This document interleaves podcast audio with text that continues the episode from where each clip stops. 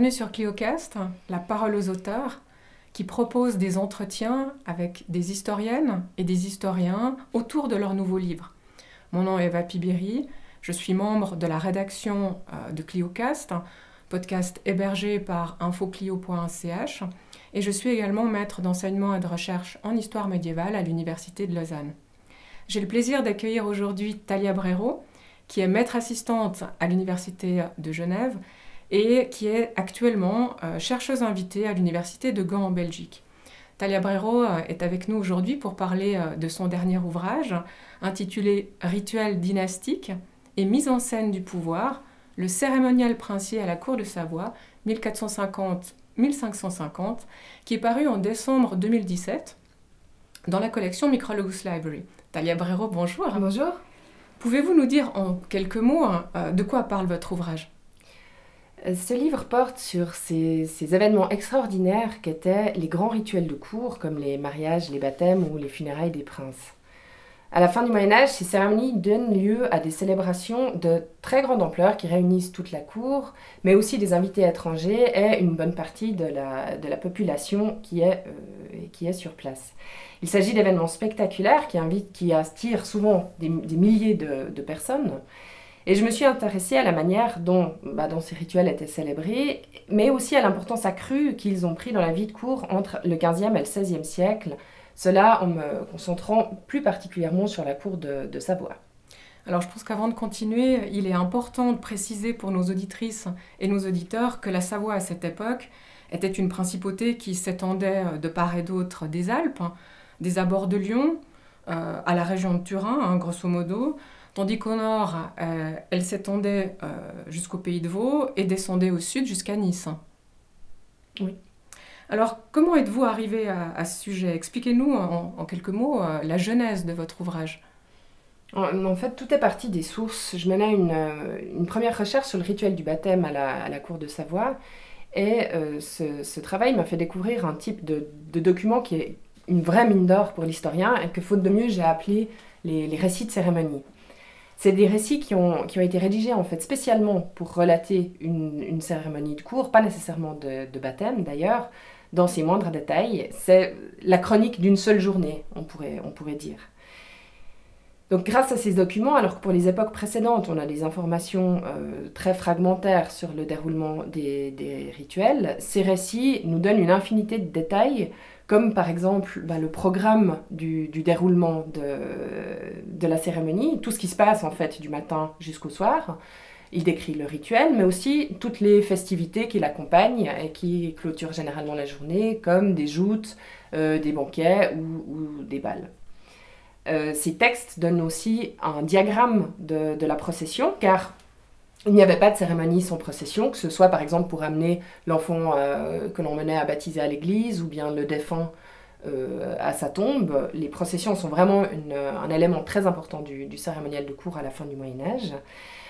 Parce que ces cortèges réunissaient toute la cour, la noblesse, les invités étrangers, qui défilaient dans un ordre précis, qui euh, disaient véritablement les hiérarchies de la cour. Donc, ces récits de, cérémonie donnent les noms de dizaines de personnes, ils décrivent leur tenue, ils décrivent leur remplacement dans la procession, ce qui en fait des témoignages vraiment très utiles pour les historiens et les historiennes qui euh, souhaitent euh, étudier la, composition sociale de la cour.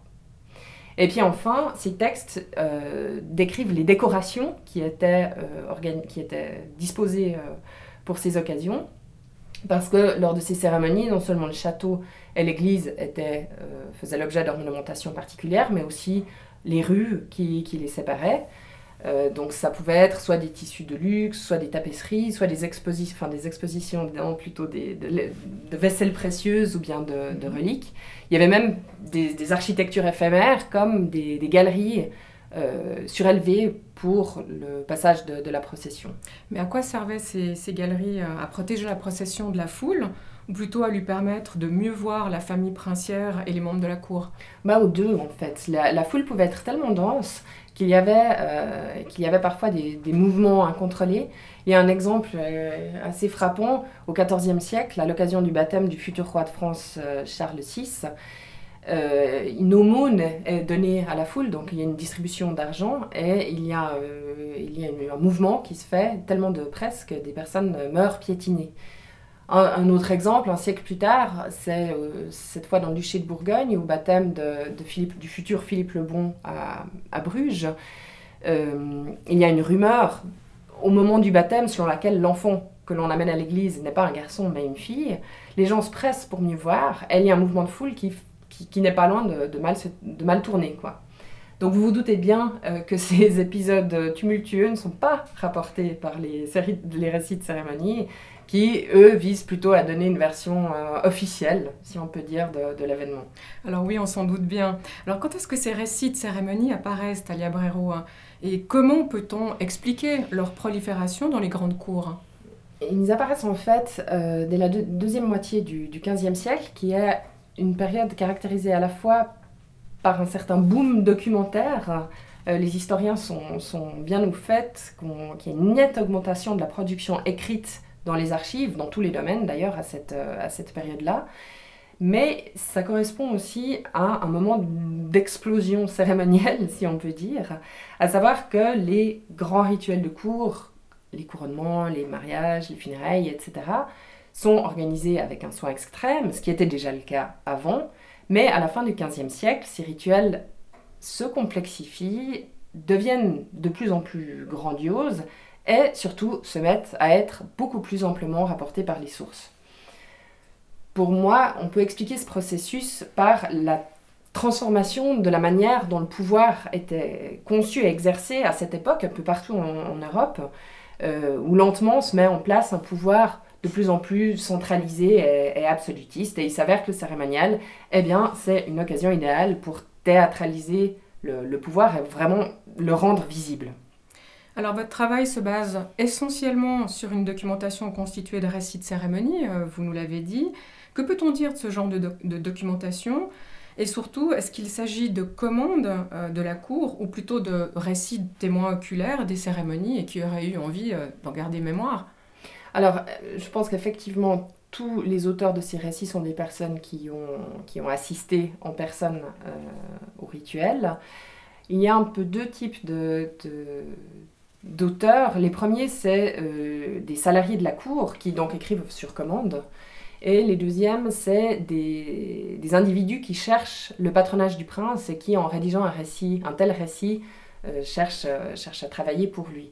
Donc dans les deux cas, ces textes nous renseignent plus sur la manière dont la cérémonie devait être euh, perçue ou dont on espérait qu'elle allait se dérouler, que sur la manière dont elle se déroulait euh, en réalité, sur ce qui s'est réellement passé. Et d'ailleurs, c'est assez amusant si on compare euh, la teneur de ces, de ces récits avec d'autres sources, comme par exemple la, correspondance ou bien la comptabilité on réalise que les récits euh, expliquent toujours que tout se passe admirablement bien, que les décorations étaient superbes, que les invités étaient euh, ébahis euh, de tant de splendeur, mais dans la réalité, par les autres sources, on apprend qu'une météo épouvantable a par exemple complètement gâché une partie de la, procession, ou alors qu'il y a eu des conflits de préséance, donc des nobles qui se, chamaillent parce qu'ils ne sont pas d'accord avec la place qu'on leur a attribuée dans la procession. Et puis, euh, bah, par exemple, la comptabilité se permet, permet de se rendre compte que les splendides décors qu'évoquent les récits de cérémonie, et eh ben, des fois, c'est des vieilles tapisseries qu'on a, qu'on a fait répiécer pour, euh, pour l'occasion. Voilà, donc on est un peu dans une vision idéale de, de ces cérémonies avec ces textes. Donc ces récits devaient bien entendu garder la mémoire hein, de l'événement, euh, vous nous l'avez dit, mais est-ce que leur usage se limitait à cela? Oui, c'est vrai que l'objectif principal de ces récits, c'était de, de, de, garder le souvenir de l'événement, de comment il s'était passé, et d'ailleurs, les sources montrent qu'on se référait volontiers à ces, textes plusieurs décennies après. Par exemple, quand la duchesse de Savoie Catherine d'Autriche meurt à la fin du XVIe siècle, donc bien après l'époque dont on, parle ici, son mari, le duc Charles-Emmanuel Ier, fait réunir tous les récits de funérailles qu'il qui trouve dans la bibliothèque et dans les archives de, la Savoie pour qu'ils servent de modèle aux obsèques de sa femme. Mais ce n'est pas la seule fonction de ces récits de, cérémonie. Assez rapidement, ils en prennent une deuxième, qui est euh, celle de diffuser le, récit de l'événement plus loin que la cour concernée, bah, déjà dans les limites de, l'État dans lequel elle se déroule, mais jusqu'aux cours étrangères. Et on peut à cet égard dire qu'ils deviennent des objets de propagande princière. Mhm. Au fil du XVIe siècle, d'ailleurs, ces récits euh, commencent à être imprimés, parfois même en plusieurs langues pour toucher un plus large public. Et puis ben, la, diffusion et la circulation de ces textes s'illustrent bien dans les fonds d'archives euh, eux-mêmes, par exemple aux, archives dans les archives de la cour de Savoie, euh, aux archives d'État de, de, Turin, on trouve des récits de cérémonies qui viennent de la cour de France ou de la cour de Bourgogne. Donc ces récits ne sont absolument pas une spécificité savoyarde. Non, non, ils apparaissent simultanément dans la plupart des cours d'Europe occidentale. Et puis, euh, moi, ce qui m'a frappé, en, considérant ces récits comme un genre documentaire en tant que tel et en, l'étudiant comme ça, j'ai réalisé que cette émergence un peu partout en Europe en, même temps prouve qu'il y avait un intérêt particulier qui était porté au, rituel de cours au tournant du XVIe siècle. Et en fait, l'existence de ces récits montre qu'il se passait vraiment quelque chose de nouveau à cette époque au, niveau du cérémonial. Euh, ce qu'on peut aussi dire, c'est que les, différents exemplaires de ces récits que j'ai pu consulter, ils appartiennent tous clairement à un même ensemble. Il y, a des, il similarités de structure et de propos dans ces différents textes, alors qu'ils peuvent relater des événements extrêmement différents, comme euh, la mort d'un prince, le, baptême d'un enfant, l'entrée d'une souveraine dans sa ville, ou alors encore la, la réunion d'un ordre de chevalerie. Donc c'est clair que ces cérémonies de la fin du Moyen Âge ont bien été étudiées. Hein. On a une historiographie euh, qui est, euh, qui est extrêmement euh, riche. En quoi votre approche est-elle novatrice? Oui, c'est vrai que les rituels princiers de la fin du Moyen Âge ont été amplement étudiés, mais généralement toujours du, point de vue d'un seul type de cérémonie. Par exemple, il y, a, plein de travaux qui sont consacrés aux, funérailles, aux joyeuses entrées, un peu, un peu moins, c'est vrai, sur les, sur les baptêmes et les, mariages. Mais il est très rare que ces célébrations soient envisagées en interaction les unes avec les autres. Et je me suis rendu compte que pour l'époque qui m'intéresse, le cérémonial princier avait en fait jamais été étudié comme un phénomène euh, global.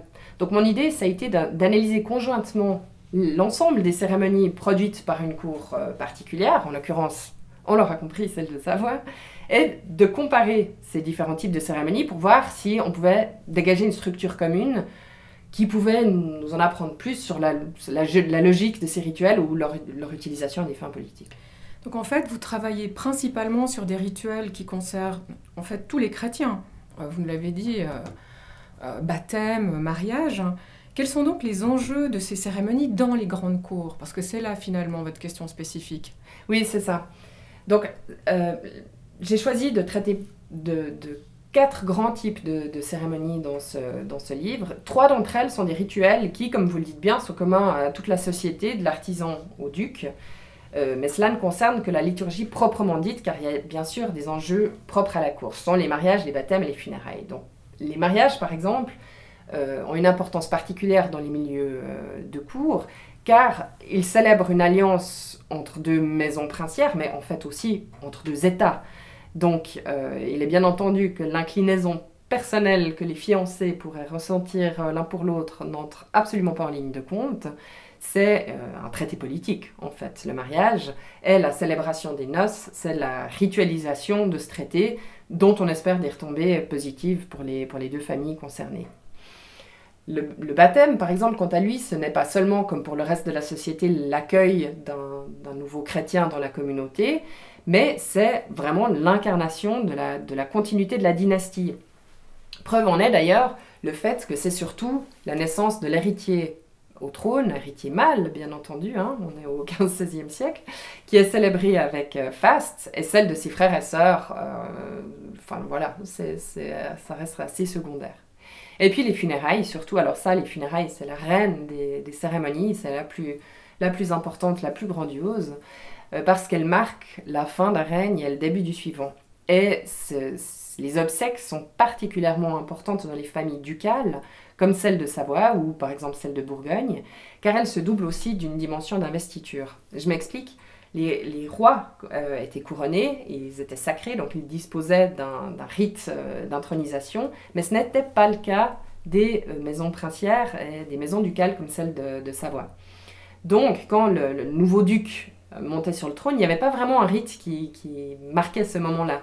C'était les obsèques du prédécesseur qui marquait l'intronisation du, nouveau duc. Donc d'où l'importance des, mhm. des, funérailles.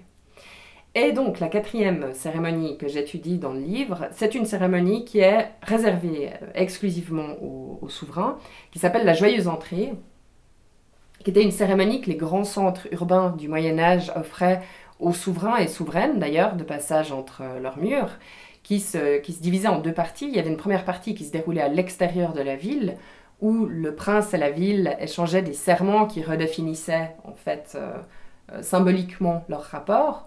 La ville souvent offrait ses clés au, prince. Et la deuxième partie du rituel, c'est quand il entrait dans la, dans la ville et qu'il cheminait dans ses rues des rues qui étaient d'ailleurs rendues méconnaissables par des, ornementations, des architectures éphémères.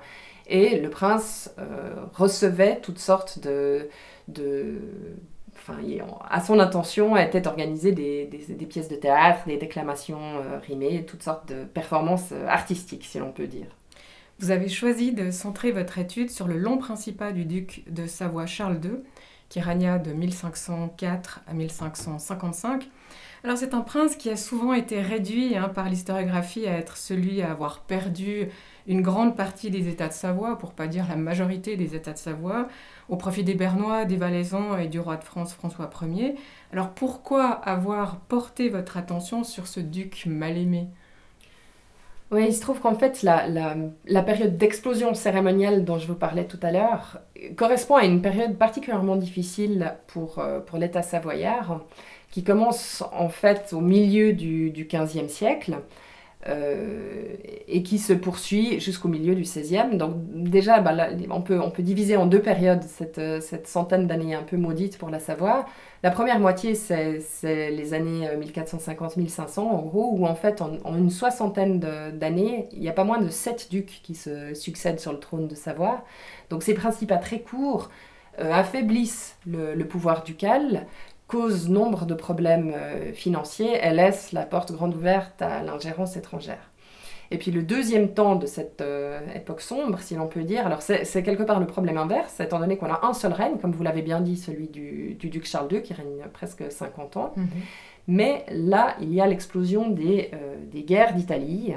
Et donc la Savoie se trouve prise en tenaille entre les, les belligérants. D'une part, le roi de France, François Ier, et de l'autre, l'empereur Charles Quint qui se dispute la possession du duché de Milan et du, royaume de Naples. Oui, en effet, il faut quand même rappeler que l'école alpin qui permettait de se rendre en Italie se trouvait sur le territoire savoyard, ce qui mm. mettait quand même Charles II dans une position extrêmement compliquée. Oui, c'est bien ça. La situation géographique du duché de Savoie fait que, que, que la Savoie devient un enjeu crucial du conflit. Euh, car pour passer, les, les, armées ennemies, les deux armées, devaient euh, obtenir l'autorisation du duc. Donc pour ces deux immenses puissances qu'étaient la, France et, l'Empire, la tentation de se passer des, formules, des, formalités de, de, demander le passage en envahissant simplement le bonnement, tout bonnement le duché de Savoie était assez grande, d'autant qu'à cette époque, la Savoie était vraiment très affaiblie. Et tout au long de son principal, duc Charles II essaye de rester neutre dans ce conflit en pratiquant une assez épuisante, il faut dire, euh, politique d'équilibrisme entre, euh, qui, vise à, qui vise à ménager à la fois François Ier et, Charles Quint, mais malgré ses efforts, la, Savoie est envahie en, 1500, en 1536 et il perd presque, ses, presque toutes ses terres. Alors c'est quand même intéressant de remarquer que les innovations cérémonielles sont habituellement le fait de princes dont le pouvoir est fort, voire extrêmement fort, ce qui n'était pas du tout le cas de Charles II, euh, nous l'avons vu, vous nous l'avez très bien expliqué. Ce duc est pourtant à l'origine d'un renouveau du cérémonial en Savoie. Comment alors peut-on expliquer ce, fait particulier? Oui, c'est vrai que c'est frappant de constater que c'est précisément pendant cette première moitié du, XVIe siècle, donc à savoir qui est, une des époques les plus dangereuses et les plus difficiles de l'histoire du, du, duché, que le cérémonial de cour connaît un développement sans précédent. Et puis, ça me semblait particulièrement intéressant de me pencher sur cette coïncidence, parce que plus généralement, ma démarche qui, consiste à considérer le cérémonial sur la longue durée et puis non pas les cérémonies au, cas par cas, euh, ça permet aussi de déterminer à quel point les rituels étaient utilisés comme moyen de gouvernement par les princes et de montrer en, somme en quoi le, le, cérémonial était une affaire euh, politique. Selon la situation du moment, selon les tendances internationales, la personnalité des, souverains et les objectifs qui poursuivaient, on peut ainsi dégager des périodes euh, d'effervescence cérémonielle et puis d'autres, des règnes lors desquels la ritualisation du pouvoir passait complètement au, second rang. Et puis, mon étude du cas savoyard montre euh, que les périodes de grande activité cérémonielle correspondaient généralement à deux extrêmes qu'on peut euh, simplifier comme ça. Le cérémonial est particulièrement développé quand ça va très bien, comme par exemple sous les règnes d'Amédée VI et d'Amédée VIII. Qui ont été bien, bien étudiés d'ailleurs, absolument parfaitement bien. Et qui ont été. Euh, donc, ça, c'était à la fin du XIVe siècle et au, début du, du XVe siècle. Donc, ça, c'est un moment de, de, très positif pour l'histoire de la Savoie, une forme d'âge d'or. Et donc là, il y a une ritualisation très euh, élaborée et complexe qui se passe à ce moment-là. Et l'autre moment, ben, c'est quand ça va très mal, euh, comme sous le règne de Charles II de Savoie au début du XVIe siècle. Oui, mais finalement, entre ces deux extrêmes, et vous nous l'avez bien montré dans, votre ouvrage, il y a toutefois une nette différence, il me semble. Oui, alors c'est vrai, euh, Amédée VI et Amédée VIII avaient accordé une grande importance au cérémonial et ils avaient mis sur pied des rituels innovants qui donnaient à la cour de Savoie, donc qui vivait une période de, plein essor, une identité cérémonielle qui lui était propre. Par exemple, ils ont mis sur pied des hum, rituels funéraires très élaborés et ils ont... Euh, euh, développé un ordre de chevalerie propre à la maison de Savoie qui, s'appelait l'ordre du collier. Au XVIe siècle, à l'inverse, alors qu'il était menacé par les, guerres d'Italie, Charles II de Savoie développe considérablement les rituels de cour, mais il renonce à toutes les particularités du cérémonial savoyard pour se conformer presque à la lettre euh, au modèle euh, français et bourguignon. Mhm. Donc, L'attention particulière que Charles II portait euh, à la mise en scène de son pouvoir par l'entremise des cérémonies s'inscrit dans une tendance qu'on retrouve à peu près partout en Europe à, ce moment-là. Mais dans son cas particulier, elle s'apparente aussi à un moyen de défense, si, ce n'est à une technique de survie. La Savoie était concrètement en danger d'être envahie. C'était pour lui un moyen de forcer le respect des différentes puissances en leur rappelant le prestige de la maison de Savoie pour, pour lui, reproduire le cérémonial français bourguignon, c'était un moyen de, positionner la Savoie comme l'égale des, des, puissances qui menaçaient de l'envahir. C'était un moyen de conserver son rang dans, dans la politique internationale. Mais revenons à, ces cérémonies qui sont au cœur de votre ouvrage. Comment avez-vous procédé pour les analyser? Quelle a été votre méthode d'analyse? C'est vrai que c'est un sujet vaste. On peut, on peut choisir de de développer leur, euh, leur, euh, leur, déroulement. On peut, enfin, il y a vraiment plein d'aspects qu'on peut, qu'on peut traiter. Moi, j'ai choisi de m'intéresser particulièrement à l'usage politique de ces cérémonies en me posant deux, deux questionnements principaux. Alors, le, le premier, c'était ben, comment ces rituels sont utilisés pour servir la représentation du pouvoir, qui est une question qu'on a, qu'on a, a évoquée il y a, il y a, quelques instants. Et puis, comment ces, ces rituels illustrent les, les stratégies familiales. Alors évidemment, les célébrations les plus splendides sont celles qui concernent le, couple régnant et leur fils aîné, mais les autres membres de la famille euh, ne, sont pas, sont pas en reste. Et c'est d'ailleurs ce que vous avez fait, hein, parce que vous avez euh, pris en compte la famille ducale, mais de manière élargie hein, dans votre ouvrage. Oui, parce que je pense que leur naissance, mariage, funérailles euh, et joyeuse entrée sont aussi une affaire d'État.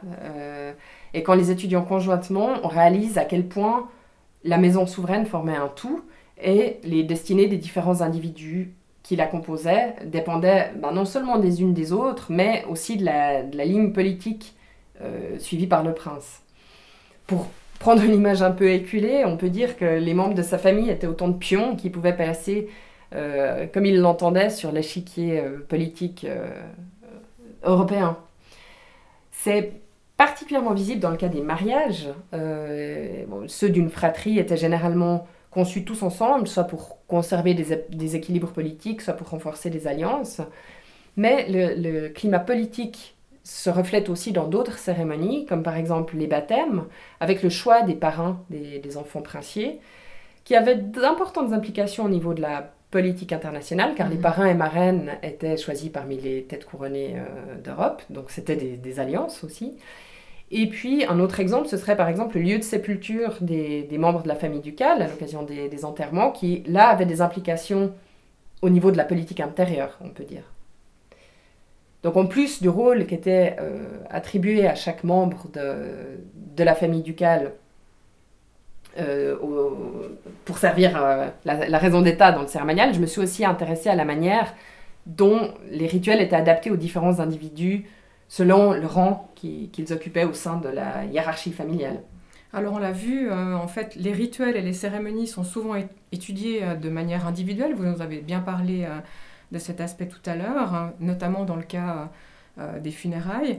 Mais vous, vous avez pris le parti de les considérer de manière globale donc, quels sont les résultats auxquels vous êtes parvenu avec cette méthode?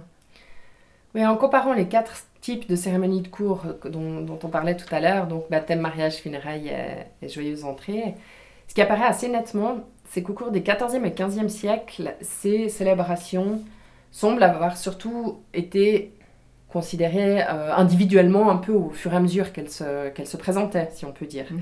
Elles étaient, elles conçues isolément les unes des autres, elles, n'interagissaient que, peu entre elles, et leur évolution ne se fait d'ailleurs pas du tout de, manière simultanée. Les sources montrent que, certains types de, cérémonies étaient à cette époque considérés comme plus importants que d'autres. Par exemple, les, les, funérailles, les entrées et les, euh, les sacres étaient des cérémonies considérées comme majeures parce qu'elles touchaient la transmission du pouvoir et son exercice alors que les baptêmes et les mariages étaient des rituels qu'on pourrait qualifier de mineurs, car ils ne touchaient que, entre guillemets, la, mhm. famille du prince. Mais à la fin du XVe siècle et au début du XVIe siècle, il y a une transition d'importance. Euh, le cérémonial commence à être envisagé comme un tout. Comment peut-on observer ce phénomène?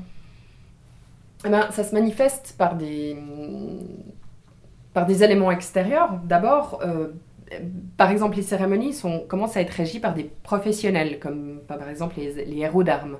Plus tard dans le XVIe siècle, il y a même un office particulier qui est créé pour, pour cela, celui de maître de cérémonie.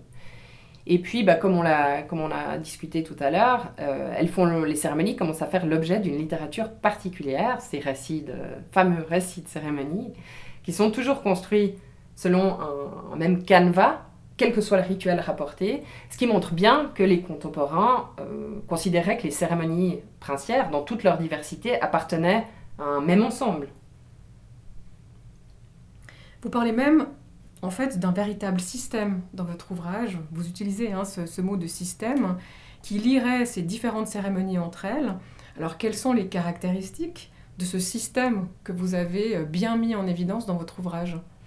Bah, ce qu'on observe d'abord, c'est que les rituels perdent certaines de leurs caractéristiques individuelles les plus marquées pour euh, commencer à s'homogénéiser sur un même modèle. En fait, à la fin du, du 15e, au début du 16e siècle, le déroulement de ces différents rituels que j'étudie est un peu toujours pareil. On commence par une visite au château, ensuite il y a on admire le décor particulier, ensuite il y a la procession, après, il y a le rituel qui se passe à l'église, puis euh, des festivités, les joutes, un banquet. Donc il y a cette, euh, une certaine homogénéisation d'une part. Et puis, euh, on remarque aussi que les, rituels s'empruntent les, uns aux autres leurs composantes les plus efficaces. on, pourrait, on pourrait prendre par exemple un, cas qui est bien connu de, tous. Les exemples sont toujours les bienvenus. le, bah, par exemple, le cri rituel Le roi est mort, vive le roi, qui marque à la fin du, du Moyen-Âge les obsèques des, des, rois de France, qu'on connaît, qu'on connaît bien, qui, qui, qui, apparaît dans les films et que le public connaît. Ça passe non seulement. C'est un cri qui passe non seulement de la royauté aux maisons princières, comme celle de Savoie, mais aussi d'une cérémonie à l'autre. En, en, fait, dès le début du XVIe siècle, on retrouve ce cri un peu modifié évidemment dans les baptêmes, euh, au terme donc de la cérémonie baptismale, les héros d'armes qui criaient Le roi est mort, vive le roi dans le, dans le, dans le cas des funérailles, euh, proclament le nom de l'enfant avec des, des, vivas sur un modèle euh, tout à fait pareil. Quoi. Et puis enfin, dernier constat qui me semble important, c'est que on observe une répartition d'un message politique entre les différentes cérémonies. Par exemple, pour les ducs de Savoie, qui, comme je le disais tout à l'heure, ne sont pas couronnés, donc n'ont pas de rituel d'investiture, l'investiture se répartit entre les funérailles du prédécesseur et puis le baptême du successeur. Donc on peut dire que les cérémonies du Moyen Âge ont laissé la place au cérémonial de la Renaissance. Autrement dit que des événements dispersés sont devenus une seule et même entité au service de la, de la représentation du, du pouvoir princier. Et ce, sera notre mot de la fin. Merci beaucoup, Talia Brero, euh, pour cette belle discussion autour de votre ouvrage. Et merci également aux auditrices et aux auditeurs qui nous ont écoutés. Merci.